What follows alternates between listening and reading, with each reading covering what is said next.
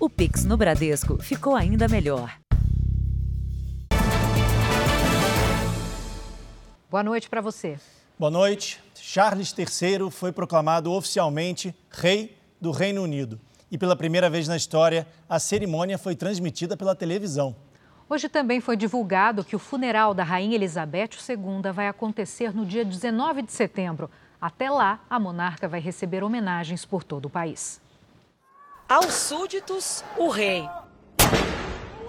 Charles virou Charles III numa cerimônia num dos mais antigos palácios de Londres, o St. James. Um rito de passagem que durou cerca de quatro horas Charles estava acompanhado da rainha consorte Camila e do filho William. Mesmo a portas fechadas, a cerimônia trouxe muita gente para a frente do palácio. Gordon veio do interior da Inglaterra. Ele acha importante saudar o novo rei. Rowan viajou três horas de trem com os pais e o irmão caçula. Ele disse que esta é uma grande mudança para a Inglaterra. Jamoli definiu o dia como histórico. O brasileiro Júlio se sentiu privilegiado por estar em Londres numa data tão importante e também inesquecível para o mundo. Quando é que a gente tem a chance novamente de ver um rei ser empossado dessa maneira, né? Não podia perder. A gente não pode perder isso. Faz parte da história mundial. Lá dentro do palácio, Charles III foi proclamado rei na presença da atual primeira-ministra e de seis ex-premiers. Foi a primeira vez na história da realeza britânica que a proclamação de um rei foi transmitida pela televisão. Da varanda do palácio, os ingleses acompanharam a leitura da proclamação principal do novo soberano. Charlie se sentiu em casa durante a cerimônia, até porque essa já foi mesmo a casa dele. Durante anos, o rei viveu sozinho no palácio com os filhos William e Harry. Foi depois da morte de Lady Di, quando os meninos decidiram estudar aqui no centro de Londres e pediram para viver com Charles. Eles queriam passar mais tempo com o pai. Com a ascensão do príncipe ao trono, a expectativa dos súditos é por uma proximidade ainda maior entre os três. A coroação do novo rei ainda não tem data prevista. Pode levar meses, até mais que um ano. Especialistas em assuntos ligados à realeza britânica dizem que Charles quer uma cerimônia discreta, que combine com o jeito reservado dele. Mas o poder do monarca vai estar muito bem representado. Durante a cerimônia, Charles deve usar o cetro com o maior diamante lapidado do mundo. Até lá estão previstos diversos eventos oficiais em todo o Reino Unido, o que deve atrair multidões de agora em diante. Foi assim até o fim da tarde de hoje, quando Charles concluiu os compromissos oficiais. Um momento de muita comoção e aglomeração aqui agora. O rei decidiu quebrar o protocolo. Olha só, ele parou o cortejo real, desceu do carro para cumprimentar mais uma vez, bem de pertinho, os súditos. Ele recebe saudações, abraços, todo mundo aqui muito comovido com mais um gesto de carinho do novo rei britânico. Veja agora outros destaques do dia. A capital da Escócia se prepara para receber o corpo da rainha Elizabeth II príncipe William e o irmão Harry conversaram com o público e foram aplaudidos no castelo de Windsor. Aqui no Brasil, incêndio em casa de repouso deixa seis mortos em São Paulo. O sábado de campanha dos candidatos à presidência. E a homenagem aos 100 anos do rádio no Brasil. Canto a vida e a morte, canto amor.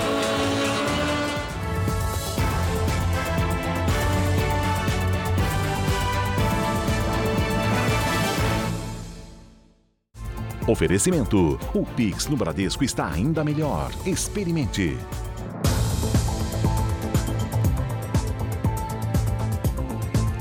Seis pessoas morreram no incêndio de uma casa de repouso irregular em São Paulo. O local, na zona leste da cidade, funcionava sem autorização da prefeitura. As fotos mostram o interior de um quarto completamente destruído pelas chamas. Segundo os bombeiros, o fogo pode ter começado e terminado neste cômodo, mas os corpos das vítimas foram encontrados em diversos ambientes da casa. Além de cinco idosos, uma cuidadora de 40 anos está entre as vítimas. Ela tinha começado a trabalhar na casa ontem à noite. É que um cômodo foi consumido pelas chamas e os outros não. As vítimas estão nos outros cômodos, né, com sinais de inalação de fumaça. Outras duas idosas ainda foram socorridas vivas, inclusive Hermosira da Conceição Clemente, de 103 anos. Ela está internada em estado grave. Ela está na UTI né, e está respirando através de aparelhos. E nós conversamos com o médico, é, ele disse que o estado dela é muito grave. Os bombeiros confirmaram que o incêndio aconteceu durante a madrugada. Quando eles chegaram na manhã desse sábado, não havia mais o que fazer. O chamado foi feito por uma cuidadora responsável por trazer o café da manhã dos idosos. Segundo a polícia, a casa foi alugada há cinco meses. A investigação ainda vai definir se a dona do asilo ilegal vai ser indiciada como responsável pelo incêndio e também pelas mortes. A causa do incêndio ainda é desconhecida. A responsável pela casa foi levada para a delegacia, prestou depoimento e acabou liberada. Os corpos das vítimas vão passar por perícia. Bombeiros ali no local verificaram que pode ser um, um, um incêndio de origem elétrica, um curto-circuito. Abalados, os parentes das vítimas que morreram não quiseram gravar entrevista. Uma mulher morreu depois de ser atingida por uma bala perdida em uma comunidade de Belfor Roxo, na Baixada Fluminense. Testemunhas contaram que na hora acontecia um confronto entre policiais militares e criminosos. É mais uma vida interrompida pela violência urbana. Maria Ivete da Silva, de 74 anos, morreu com um tiro de fuzil na cabeça. Maria Ivete tinha ido com uma vizinha fazer uma mamografia de rotina. Depois do exame, as duas voltaram de ônibus. Elas desceram a duas quadras de casa. Quando caminhavam pela calçada, foram surpreendidas por um tiro. Maria Ivete foi socorrida e levada a um hospital mas não resistiu. Ela foi operada rapidamente pela equipe lá do, dos neurocirurgiões. a gente estava com muita esperança, porque o tiro ele foi um tiro de raspão, mas o impacto de uma bala de fuzil é, é muito violenta, né? Testemunhas contam que o tiro foi disparado depois que um blindado da polícia entrou na comunidade que fica em Belfor Roxo, na Baixada Fluminense. O Caveirão estava presente, houve essa troca de tiro. A gente não pode precisar de, de onde surgiu, né? é, o tiro, mas o que aconteceu é que ela foi, foi morta. Segundo dados da plataforma Fogo Cruzado, no mês de agosto, a cada três dias, uma pessoa foi atingida por bala perdida na região metropolitana do Rio. Foram 11 vítimas, duas morreram e nove ficaram feridas. Maria Ivete deixa três filhas e uma neta. Ela que segurava tudo. Então a gente vai ter que reorganizar a família para tentar sobreviver e tocar a vida. A Polícia Militar nega que tenha havido qualquer operação no momento em que Maria Ivete da Silva foi atingida. A PM diz ainda que intensificou o patrulhamento na região. No Distrito Federal, a morte do jovem Bernardo Brasil, de 18 anos, chega ao nono dia sem nenhum suspeito preso. Bernardo estava numa praça com a namorada quando foi atacado. A polícia acredita que ele foi vítima de latrocínio. Já são nove dias sem nenhuma resposta. Apesar da identificação de um dos acusados, a Polícia Civil de Brasília ainda não conseguiu prender os criminosos. Bernardo Brasil tinha 18 anos. A mãe do jovem conta que estava em casa quando recebeu a notícia. Achei que meu filho estava machucado, estava com o rosto machucado e Peguei até uma roupa para ele, que eu pensei deve estar tá descalço, sem roupa, né? Eu nunca imaginei que, que meu filho ia estar tá morto, né? O pai, que mora em Belo Horizonte, ficou muito abalado. Aí quando eu recebi essa notícia que ele tinha sido esfaqueado, bastou ligar para a mãe, que eu consegui só uma meia hora depois, ela já estava no hospital, tinha recebido a notícia. Aí ela, ela me falou, olha Gustavo, arrancaram o Bernardo de nós. Ele não está mais com a gente, ele acabou de morrer. O crime aconteceu em Samambaia, região administrativa que fica a 31 quilômetros do centro de Brasília. As imagens das câmeras do circuito de segurança mostram que Bernardo estava com a namorada por volta das 10 da noite. Momentos depois, dois homens passam perto do local. Um dos suspeitos, armado com uma faca, se aproxima das vítimas. A namorada de Bernardo leva um susto e cai no chão. Já o jovem é atingido por um golpe de faca. Bernardo chegou a ser socorrido pelo Corpo de Bombeiros. Ele foi levado ao hospital, mas não resistiu. O jovem estava acompanhando a namorada até em casa. Ele acompanhava ela porque o lugar era um pouco escuro, perigoso, ele achava perigoso, então ele sempre fazia isso nesses encontros, levava ela e voltava no último horário do, do metrô. Então eu, tinha, eu sempre ficava com essa apreensão preocupada, né? Uma das linhas de investigação para a morte de Bernardo é o latrocínio, que é o roubo seguido de morte. Um tipo de crime que destrói a vida de famílias em todo o país. Dados divulgados pelo Ministério da Justiça e Segurança Pública apontam que do início do ano até agora, a região Nordeste teve a maior quantidade de ocorrências. Foram 156 casos. Em seguida, aparecem as regiões Sudeste, Norte e Sul. Não consigo descrever o que eu sinto, porque é uma luz que se apaga dentro de mim. Com o isolamento social provocado pela pandemia em 2020, os restaurantes tiveram que se adaptar e priorizar as entregas. Foi quando muitos passaram a investir em cozinhas compartilhadas para dividir custos e também economizar. Mas esse modelo de negócio ainda não é regulamentado em São Paulo e tem gerado reclamações de moradores vizinhos. Fumaça e muito barulho à noite. E de dia, uma pessoa tentando brincar com o filho na quadra. Essa fumaça incessante, incrível, horrível. Essas são as principais reclamações de quem mora perto das dark kitchens, como são chamadas as cozinhas compartilhadas, que se espalharam por São Paulo durante a pandemia. São vários impactos, né, que ocorrem: barulho, fuligem, fumaça. Neste tipo de negócio, diferentes restaurantes dividem o mesmo espaço para reduzir custos como aluguel, água e luz. As refeições preparadas são vendidas somente por entregas, sem consumo no local. Da janela da Dona Miriam, é possível ver o prédio que comporta 23 cozinhas industriais. A produção não para Funciona de domingo a domingo. A fumaça uh, que exala das, das coifas que eles têm vai diretamente no, no apartamento das pessoas, na casa das pessoas. Outra queixa dos moradores é a falta de estrutura para os entregadores. Sem espaço para estacionar, eles ficam aglomerados em frente ao prédio enquanto esperam os pedidos. E o risco de acidentes aumenta. Eu já quase fui atropelado duas vezes por bicicleta vindo na contramão, já quase bateram no meu carro várias vezes porque sobem na contramão, não respeitam semáforo, nada.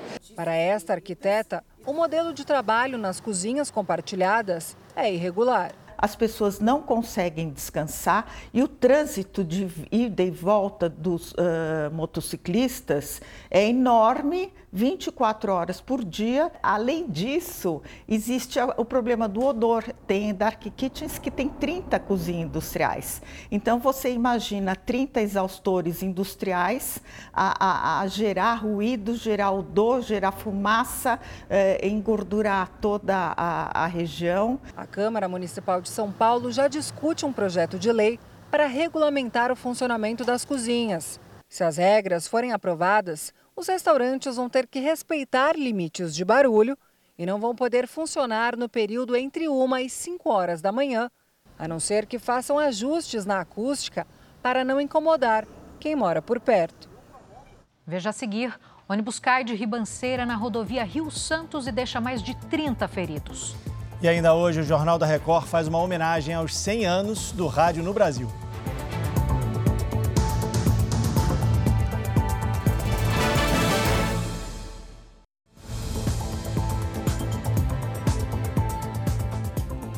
O tempo médio para abrir uma empresa no Brasil caiu para menos de 24 horas. Em 2019, esse prazo passava de cinco dias. O Jornal da Record teve acesso em primeira mão a um balanço do Ministério da Economia sobre o programa destinado a pequenos empresários. Lázaro tem uma rede de padarias no Distrito Federal com 80 funcionários. Com a pandemia, precisou demitir parte dos empregados e reforçar o caixa para garantir o salário em dia. Conseguiu um empréstimo pelo Pronamp, programa de crédito do governo para microempreendedores individuais, que atende também micro e pequenas empresas, o que salvou o negócio. Eu acho que a gente não estaria aqui agora conversando. Não estou sendo pessimista mas o Pronamp nos deu sobrevida. Hoje você consegue equilibrar, você está cumprindo com suas obrigações, inclusive dos endividamentos que você assumiu. Com acesso ao crédito no momento mais difícil da pandemia, Lázaro segurou as pontas e não precisa recorrer agora a um novo empréstimo. Mas em meio à retomada da economia, muita gente já está com esse dinheiro extra na mão. É o que aponta um balanço do Ministério da Economia obtido com exclusividade pelo Jornal da Record. Nos últimos 45 dias, os bancos liberaram via Pronamp quase 24 bilhões de reais em empréstimos. A previsão é liberar até 60 bilhões pelos próximos dois anos. Pelo Programa Emergencial de Acesso ao Crédito, com foco nas médias empresas, foram quase 4 bilhões de reais em somente 17 dias. A meta é chegar a 21 bilhões no ano que vem. Mais dinheiro e menos burocracia. Segundo o Ministério da Economia, já é possível abrir uma empresa no Brasil em menos de um dia. O tempo médio para abertura de empresas no país agora é de 23 horas, um recorde. Em janeiro de 2019, o prazo médio era de 5 dias e 9 horas. Hoje em dia, quando você olha a, a plataforma GovBR, nós temos em torno de mais de 4 mil serviços agora digitalizados e a meta é chegar até o final do ano com 4.400 é, serviços digitalizados. Você está trazendo aí essa, essa, essa aceleração também no, no, na rapidez com que você consegue abrir uma nova empresa. A Justiça do Rio de Janeiro confirmou em audiência de custódia a prisão preventiva do ex-secretário de Polícia Civil, Alan Turnovski. Ele é suspeito de receber propina do jogo do bicho e está preso em uma cadeia pública de Niterói, exclusiva para policiais. A defesa informou que vai recorrer. Ainda no Rio, um ônibus caiu numa ribanceira e deixou 31 feridos em Angra dos Reis. Uma idosa está internada em estado grave. O acidente foi de madrugada na rodovia Rio Santos. Depois da queda, o ônibus parou no pátio de um hospital particular. As causas do acidente ainda não foram esclarecidas. Em Minas, bombeiros intensificaram o combate às chamas para conter um incêndio de grandes proporções na Serra do Curral, região metropolitana de Belo Horizonte. Parte da área atingida pertence a uma mineradora que suspendeu as atividades no local por causa do fogo. Veja a seguir: incêndios florestais também ameaçam a segurança dos aeroportos do país. E ainda hoje a agenda dos candidatos à presidência da República nesse sábado.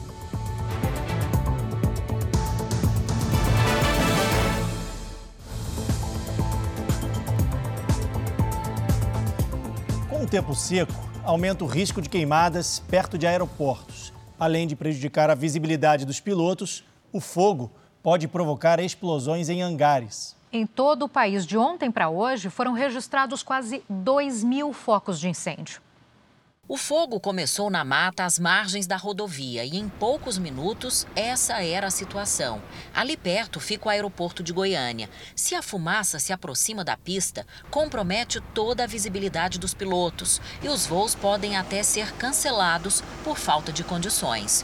Os bombeiros têm que agir rápido, porque além de influenciar nas decolagens e pousos, os incêndios perto do aeroporto podem atingir também os hangares e causar explosões. Nós temos aqui postos dentro do aeroporto de postos de abastecimento de aeronaves, de combustíveis, que são cheios de querosene de aviação, então isso também pode ser é, é, um risco grande. Já são mais de 120 dias sem chuva em Goiânia e o aeroporto internacional é cercado por uma grande área de vegetação. Com a temperatura nas alturas e a baixa umidade do ar, o mato está muito seco e queima com facilidade. Uma bituca de cigarro ou lixo inflamável, como garrafas ou latinhas, podem dar início a um incêndio. De ontem para hoje foram registrados quase 2 mil incêndios no país. Goiás teve 73 focos, segundo o Instituto de Pesquisas Espaciais. De acordo com o Código Penal, praticar qualquer ato que possa impedir ou dificultar a navegação aérea é crime, com pena de 2 a 5 anos de prisão. Nós pedimos encarecidamente à população para que não ateie fogo em lixos, lotes baldios, principalmente próximos a esses aeroportos porque isso pode colocar em risco vidas de pessoas. O sábado começou com geadas no Rio Grande do Sul e o calorão tomou conta do centro-norte do país. Paloma Poeta, é verdade que o frio que está agora no sul deve mudar o tempo em outras regiões do país? É verdade, sim, Giovana. Boa noite para vocês, boa noite a todos. As imagens de satélite mostram muitas nuvens no sul por causa de uma frente fria na região. Logo na sequência, vem o ar polar, responsável pelas geadas no Rio Grande do Sul e que vai deixar as temperaturas mais baixas entre Santa Catarina e o Rio de Janeiro e também em Mato Grosso do Sul. No norte fluminense e no Espírito Santo, há risco de temporais. Em todas as áreas claras do mapa, tempo firme. Atenção para a baixa umidade do ar em Mato Grosso, Goiás, Minas Gerais, Tocantins e no interior do Nordeste. Em Florianópolis, máxima de 18 graus. No Rio de Janeiro, 20. Cuiabá, 40. Salvador, 28. Teresina, 38. E em Rio Branco, 35. Em São Paulo, vem mudança brusca na temperatura. O domingo será chuvoso e frio. E deve seguir assim, olha só, nos próximos dias. Está na hora do nosso tempo delivery. O Robertson, acho que é assim que se fala o nome dele, né, Paloma? É de Manaus, no Amazonas. Como é que fica o tempo lá? Oi, Robertson. Por aí, os próximos dias serão de mais calor e chuva ao final do dia. Amanhã chega a fazer 36 graus. O Júlio é da cidade de Itacarambi, Minas Gerais. Vamos para lá então. Oi, Júlio. Sem chance de chuva em Itacarambi. Os próximos dias seguem com sol e muito calor, chega a fazer 37 graus amanhã e na terça-feira. Você também pode pedir a previsão personalizada para qualquer cidade do Brasil. A gente espera a sua mensagem pelas redes sociais com a hashtag Você no JR. Giovana, Leandro, um ótimo domingo para vocês. Ótimo domingo para você também. Obrigada, Paloma. Valeu, Paloma. E veja a seguir, sobe para 19 o número de mortos no naufrágio de um barco em Belém.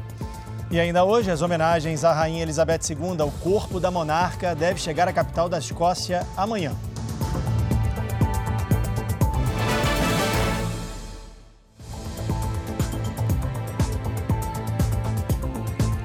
Pesquisadores brasileiros descobriram que o mamífero mais antigo do planeta Terra viveu no Rio Grande do Sul. O fóssil do animal, Giovana, tem 225 milhões de anos. Este fóssil já foi um dinossauro, nomeado como Brasilodon quadrangularis. Segundo pesquisadores, ele viveu há aproximadamente 225 milhões de anos no interior do Rio Grande do Sul. Era pequeno, apenas 20 centímetros, com cerca de 15 gramas. O Rio Grande do Sul já é conhecido há muito tempo como uma região que tem muitos fósseis, especialmente de um determinado período geológico, no caso é o chamado período Triássico, que fica entre 250 e 200 milhões de anos. Inicialmente, a equipe acreditava que a espécie era de pequenos roedores. Um estudo de paleontólogos aqui da URGS, em parceria com pesquisadores ingleses, mostrou uma característica diferente a de que o Brasilodon seria um mamífero e o mais antigo do planeta Terra. Essa característica de só trocar os dentes uma vez é uma característica de mamífero. Mas para ver isso, a gente tem que olhar lá dentro da mandíbula, da, da maxila, para ver os dentes que estão lá dentro. A descoberta foi publicada na revista científica Nature, uma das mais importantes do mundo. Quando é descobertas aqui, é um negócio muito diferente, é um sentimento diferente, porque está perto da gente, isso incentiva muito a gente a continuar na paleontologia, a estudar. No Pará, subiu para 19 o número de mortos no naufrágio de um barco clandestino em Belém. O corpo de uma mulher foi encontrado neste sábado, mas o número de desaparecidos ainda é incerto. A lancha, que afundou na quinta-feira, teria capacidade para levar 80 pessoas, mas não tinha autorização da agência reguladora e da Marinha para realizar o transporte de passageiros. Entre os mortos no naufrágio estão adultos, idosos e crianças. Reconstruir a Ucrânia depois da guerra contra a Rússia custaria o equivalente a quase 2 trilhões de reais. E isso se o conflito acabasse hoje. O levantamento foi feito pelo próprio país em conjunto com a Comissão Europeia e o Banco Mundial. A quantia supera o valor do produto interno bruto ucraniano, ou seja, é maior do que a soma de tudo que o país produz.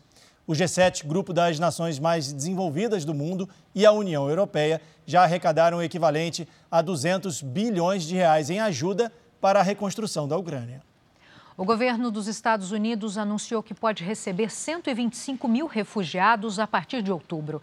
Segundo o Departamento de Estado americano, vão ser aceitas pessoas da África, Oriente Médio, Ásia, Europa, além da América Latina e do Caribe.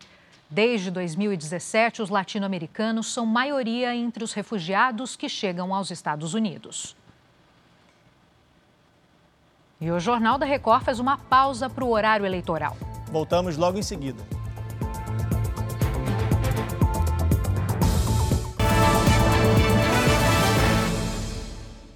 O Jornal da Record está de volta. Edimburgo já se prepara para a chegada do corpo da Rainha Elizabeth II neste domingo. O caixão tem duas paradas programadas na capital escocesa antes de ser levado para Londres. Em Edimburgo, o clima da cidade está diferente. Pelas ruas, pessoas de todas as partes do mundo e de todas as idades prestam homenagem enquanto os funcionários acertam os últimos detalhes para a chegada do caixão com o corpo de Elizabeth II. O único som que se destaca é o da gaita de fole.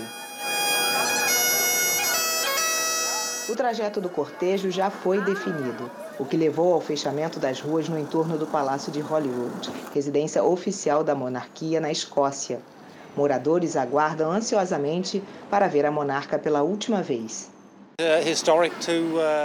Este senhor diz que vai ser histórico testemunhar o caminho do caixão até o funeral. Já a mãe e a filha que saíram da Flórida, nos Estados Unidos, pretendem chegar cedo ao cortejo amanhã para pegar um bom lugar. A 180 quilômetros dali é onde fica Ballater, vilarejo mais próximo do castelo de Balmoral onde o corpo da rainha é mantido. Quem quisesse pegar o ônibus que leva até o castelo de Balmoral precisava aguardar horas em uma fila que dava a volta nos quarteirões. Os admiradores se juntaram aos dois mil habitantes da pequena cidade para levar flores e dedicatórias à rainha. Este casal veio comemorar os 55 anos juntos, mas eles mudaram os planos assim que souberam da morte da rainha na quinta-feira. No ônibus, silêncio. Os passageiros deixam a conversa de lado para admirar a paisagem montanhosa do lado de fora. Na chegada, segurança reforçada e um fluxo de pessoas bem maior que nos dias anteriores. Foi em julho, logo depois de ter comemorado os 70 anos de reinado, o jubileu da rainha, que ela resolveu vir para cá, onde ela chamava de casa. E vai ser daqui que vai sair o seu corpo num cortejo amanhã até Edimburgo. Na frente do castelo, as flores dividem espaço com recados, presentes e o sentimento de gratidão. O funeral da Rainha Elizabeth II vai acontecer dentro de nove dias. Quem tem as informações é enviado especial Thaís Furlan. Boa noite, Thaís. Boa noite, Leandro. Boa noite, Giovana. Hoje a monarquia britânica confirmou que o funeral da rainha está marcado para o dia 19 de setembro, às 11 horas da manhã, horário daqui de Londres, 7 da manhã, pelo horário de Brasília. Antes disso, na próxima quarta-feira, o caixão ficará exposto em Westminster, dando ao público a oportunidade de prestar as homenagens à monarca.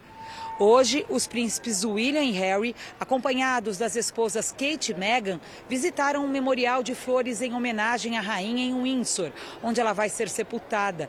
Assim como o novo rei, eles também conversaram com as pessoas que se aglomeravam na entrada. Essa foi a primeira aparição pública dos quatro juntos, depois do anúncio da morte de Elizabeth II. O príncipe William também divulgou uma carta de despedida para a avó. Disse que a rainha esteve presente nos momentos mais felizes e também nos dias mais tristes, que ele sabia que essa hora chegaria, mas que ainda vai levar algum tempo até que a realidade da vida sem a avó pareça real. Leandro, Giovana. Valeu, Thaís. Ainda em Londres, o rei Charles III se reúne amanhã com a secretária-geral da Commonwealth, a Comunidade das Nações, que reúne 53 países. Quem tem as informações direto da capital britânica é a repórter Cíntia Venâncio. Boa noite, Cíntia. Boa noite, Giovana, Leandro. A reunião entre o rei Charles III e Patrícia Scotland vai ser no Palácio de Buckingham. Mais tarde, ainda no domingo, o monarca recebe comissário dos outros 14 países que o têm como chefe de Estado. Na segunda-feira, Charles vem ao parlamento, onde vão acontecer mais homenagens a Elizabeth II. Depois, ele parte para Edimburgo, na Escócia, onde está o corpo da mãe. A viagem do rei vai ser feita com a esposa Camila, que é agora a rainha consorte. Giovana, Leandro. Obrigado, Cíntia. E diferentemente da mãe, que veio para o Brasil só uma vez, o novo rei da Inglaterra já visitou a gente em quatro oportunidades. As viagens aconteceram ao longo de 44 anos. Na última, em 2009, Charles III estava acompanhado da atual mulher, a agora rainha consorte, Camila Parker Bowles. O casal esteve em Brasília, no Rio de Janeiro e no Pará. Foi uma missão em defesa do meio ambiente, um dos temas preferidos e de preocupação do novo rei. O rei Charles III tem uma posição muito próxima do Brasil. Ele já fez visitas no território brasileiro e mostra simpatia. E atualmente o seu posicionamento pode se direcionar para a neutralidade, acompanhando o que fazia sua mãe, a rainha Elizabeth II. Em 2002, no governo de Fernando Henrique Cardoso, Charles visitou exposições e casas de cultura. O herdeiro da coroa britânica arriscou até um chute a gol para a alegria dos adolescentes. Ele também esteve na comunidade do Cantagalo, no Rio, sob forte esquema de segurança. Antes disso, em 1991, Charles III veio ao Brasil, ainda casado com a princesa Diana. De todas as passagens de Charles pelo Brasil, sem dúvida a que ficou mais famosa foi a primeira. E naquela ocasião, o então príncipe foi praticamente um coadjuvante da Estrela Pinar. Foi em 1978. O jovem príncipe não resistiu ao samba e quebrou o protocolo numa apresentação da Beija-Flor. O passista que embalou Charles nem sabia quem era aquele inglês desajeitado. Tinha ciência que ele estava ali, mas eu não sabia que naquele momento que eu estava dançando seria ele mesmo, entendeu? Aquele cara desengolçado. Desengolçado. Eu tentei imitar ele dançando Charles, mas não deu certo muito não. E no dia seguinte a minha mãe falou: "Filha, o que que você fez?" Eu falei: "Mãe, nada. Por quê?" Ela falou, porque tem tanto jornalista na porta de casa que eu pensei que você fez alguma coisa. O que, que você fez? Eu falei, não fiz nada. Aí fui atendê-los. E aí eles falaram, você sabia que você dançou com o futuro rei da Inglaterra? Eu falei, ah, é? Aquela noite mudou a vida de Pinar. Ela ganhou fama internacional, virou enredo de escola de samba. Ah, mudou muita coisa. Conheci muita gente, viajei muito, dancei com outros reis da Marrocos, de Cisjordânia, da Espanha. Enfim, minha vida mudou da água para o vinho. Hoje, dona de uma loja de plumas para o carnaval em São Paulo, ainda guarda boas lembranças da visita real. Desejo uma boa sorte, que ele reine e seja querido tanto quanto a mãe dele foi em vida naquele país e no mundo, né? Não no país, no mundo. Que ele seja muito feliz. E veja agora os destaques do Domingo Espetacular. A cobertura especial sobre a morte da Rainha Elizabeth II. O futuro da família real. Direto de Londres, Roberto Cabrini conta a história da rainha que passou mais tempo no poder. Os detalhes do ritual de despedida de Elizabeth II. Uma entrevista exclusiva com a ex-mulher de Vampeta. Roberta Soares acusa o ex-jogador de não pagar a pensão alimentícia das filhas. Ele sempre foi muito ausente. Ela cobra na justiça uma dívida de quase meio milhão de reais. Os detalhes da operação que levou para a cadeia o mega traficante Anderson Lacerda Pereira, o Gordão. E como ele se inspirou em um criminoso famoso para construir um império de luxo e até um zoológico particular. O problema de saúde que fez Justin Bieber interromper a turnê e cancelar dois shows no Brasil. É neste domingo espetacular, depois do Canta Comigo Tim. Vamos ver como foi o sábado de campanha dos candidatos à presidência da República. O presidente candidato à reeleição pelo PL, Jair Bolsonaro, chegou pela manhã ao Rio de Janeiro para participar de um evento em comemoração aos 200 anos da independência do Brasil.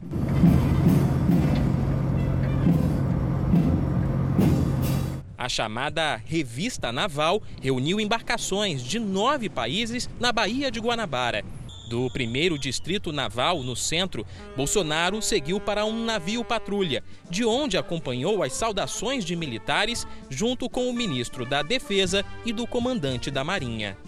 Jair Bolsonaro acompanhou a parada naval ao lado de representantes de outros 25 países.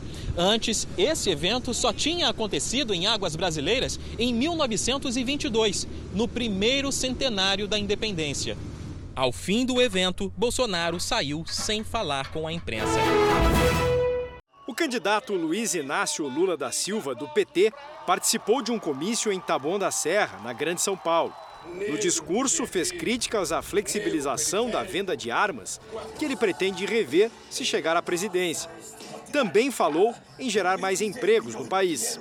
O candidato do PT disse que vai criar mais cinco ministérios, entre eles o da Cultura, o da Mulher e o da Igualdade Racial.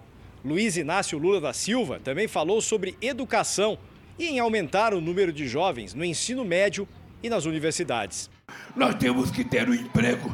O marido e a mulher, se quiserem trabalhar, ter um emprego e ganhar um salário respeitoso que dê para sustentar. Depois a gente quer que as nossas crianças estejam na escola. Ciro Gomes, candidato à presidência pelo PDT, esteve em Passo Fundo, no norte do Rio Grande do Sul, pela manhã. Ele participou do lançamento de candidaturas do partido. O evento destacou a participação da mulher na política. Em Porto Alegre, Ciro Gomes visitou festejos tradicionais e falou sobre a importância das questões ambientais para o país. Só temos uma saída para isso, é fazer o zoneamento econômico ecológico, reconverter as, tra as tradições antigas de produção no Brasil para aquelas pessoas que só aprenderam a desmatar, sendo pequenos, e reprimir os grandes. Ciro Gomes passará o final de semana no sul do país. Neste domingo, ele participará de eventos políticos e receberá a imprensa em Porto Alegre. À tarde, o candidato do PDT viaja para Santa Catarina, onde continua a agenda de campanha. A candidata do MDB, Simone Tebet, teve agenda em Campinas, no interior de São Paulo. Ela se reuniu com um grupo de mulheres e fez uma caminhada com apoiadores. À tarde, esteve em Carapicuíba, região metropolitana de São Paulo. Tebet afirmou que pretende garantir emprego àqueles que estão na informalidade. Da que forma nós podemos fazer isso? Diminuindo o imposto do empresário na, na folha de pagamento. Só assim ele vai trazer para a formalidade o trabalhador informal e dar segurança para ele. Soraya Tronic, do União Brasil, esteve no litoral de São Paulo. Na cidade de São Vicente, participou de comício, conversou com eleitores e depois fez um passeio de bicicleta perto da praia. Entre os projetos, a candidata quer priorizar os profissionais da educação. Dentro da educação, o que nós planejamos é, primeiro, uma das maiores propostas nossas, é, é isentar de imposto de renda todos os professores. O candidato do Novo, Felipe Dávila, não teve compromisso de campanha. Pablo Marçal, do PROS, não teve a agenda divulgada. O candidato à presidência do PTB, Kelmon Luiz, teve encontro com apoiadores em São Paulo.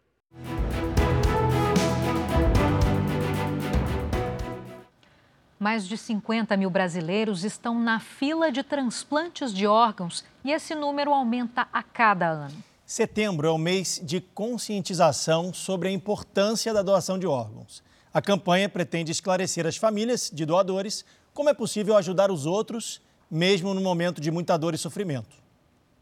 Driblando o trânsito das grandes cidades, com escolta ou de helicóptero um mutirão para que o órgão chegue a tempo ao receptor. Na luta pela vida, onde todo minuto conta, o Brasil se mantém nas melhores posições do mundo. Só no ano passado foram 12 mil transplantes pelo SUS. Neste hospital em São Paulo, são 900 transplantes por ano, só de rim. Quanto mais pessoas transplantadas você conhece, maior a possibilidade de no final da vida você falar, ou no final da vida, ou a família autorizar a doação de órgãos de uma pessoa que morreu de morte precoce. Das famílias abordadas em grandes hospitais brasileiros com parentes já com morte encefálica, cerca de 70% costumam autorizar o transplante de órgãos e tecidos. Esse número é equivalente a países da Europa e também dos Estados Unidos, mas só é possível graças ao trabalho de uma equipe humanizada que segue protocolos rigorosos. É a equipe de captação de órgãos, responsável por falar diretamente com as famílias em um momento tão delicado. No Hospital Moriá, na capital paulista, uma comissão intra-hospitalar de doação de órgãos e tecidos funciona desde 2016, treinada para comunicar a morte e, especialmente, para tranquilizar e informar familiares em situações assim. Mesmo sem realizar transplantes, um trabalho diário de conscientização das famílias, não só no Setembro Verde, o mês dedicado a reforçar a importância da doação é extremamente importante que as famílias conversem, que as pessoas é, manifestem o seu ponto de vista e a sua vontade sobre isso, né? Com treinamento, informação e empatia, a conversa difícil vai ajudando na decisão de salvar vidas. O maior desafio desse trabalho realmente é trazer um potencial, né, abordá-lo de uma forma aí mais humanizada, sensibilizada, respeitando aí o luto e o, e o momento e as pessoas realmente se conscientizarem melhor. Somos potenciais doadores e podemos aí beneficiar necessitados de órgãos e outros tipos de transplante. Um acidente de moto tirou precocemente a vida do filho de Dona Olga e seu Edson. O estudante Jefferson morreu aos 26 anos, deixando uma família devastada. Do jeito que ele era, ele queria que as pessoas vivessem, né? Então, acho que foi a melhor coisa que a gente fez foi isso. Até então, na casa deles, ninguém havia falado sobre doação de órgãos. Mas quando os pais foram comunicados da morte e consultados pela equipe do hospital, viram na doação uma oportunidade de espalhar a vida. O coração do meu filho vai salvar de outro homem, ou de outra pessoa, no caso. É muito bacana. Ao longo de 100 anos, o rádio se tornou parte da nossa vida, da vida dos brasileiros. Em casa, no trabalho, no carro, em estádios de futebol. Quem nunca ouviu rádio, né, Giovana? Pois é. E as histórias sobre esse centenário serão contadas em 12 episódios do novo podcast do jornalismo da Record TV. 7 de setembro de 1922. No dia em que se comemorou o centenário da independência do Brasil, o país começava a se atualizar pelas ondas do rádio. A primeira transmissão oficial foi um discurso do então presidente Epitácio Pessoa.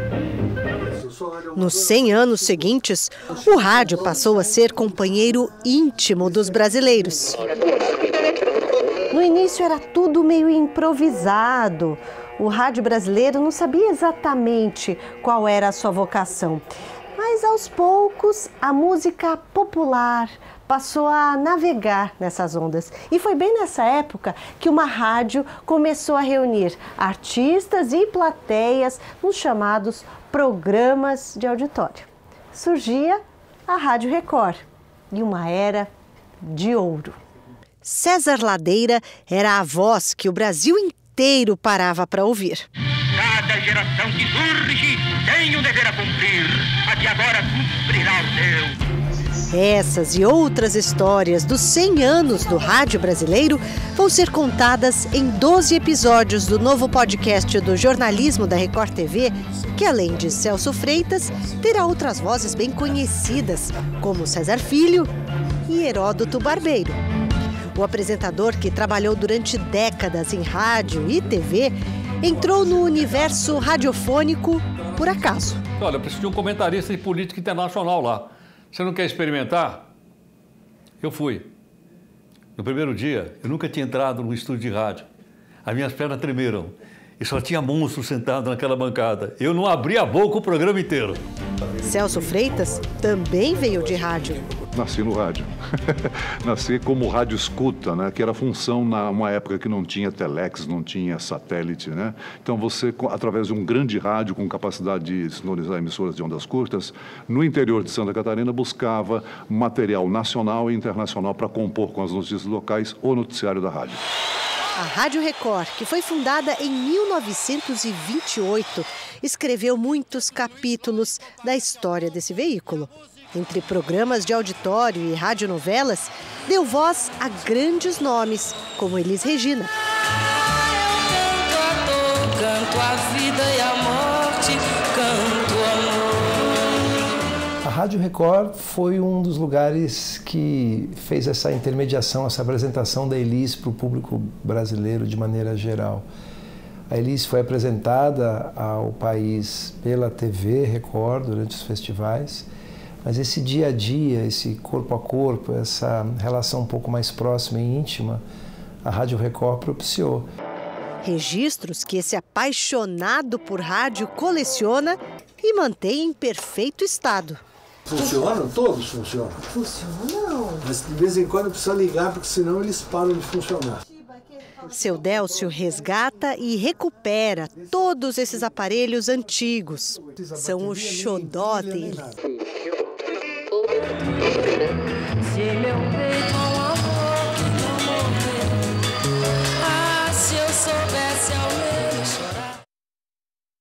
Só fera nesse podcast, não dá para perder, né, Giovana? De jeito nenhum. Maravilhoso ouvir histórias do rádio. Verdade. O Jornal da Record de hoje termina aqui. A edição na íntegra e também a nossa versão em podcast estão no Play Plus e em todas as nossas plataformas digitais. Fique agora com os melhores momentos da série Reis. Uma boa noite para você. Boa noite e a gente se vê.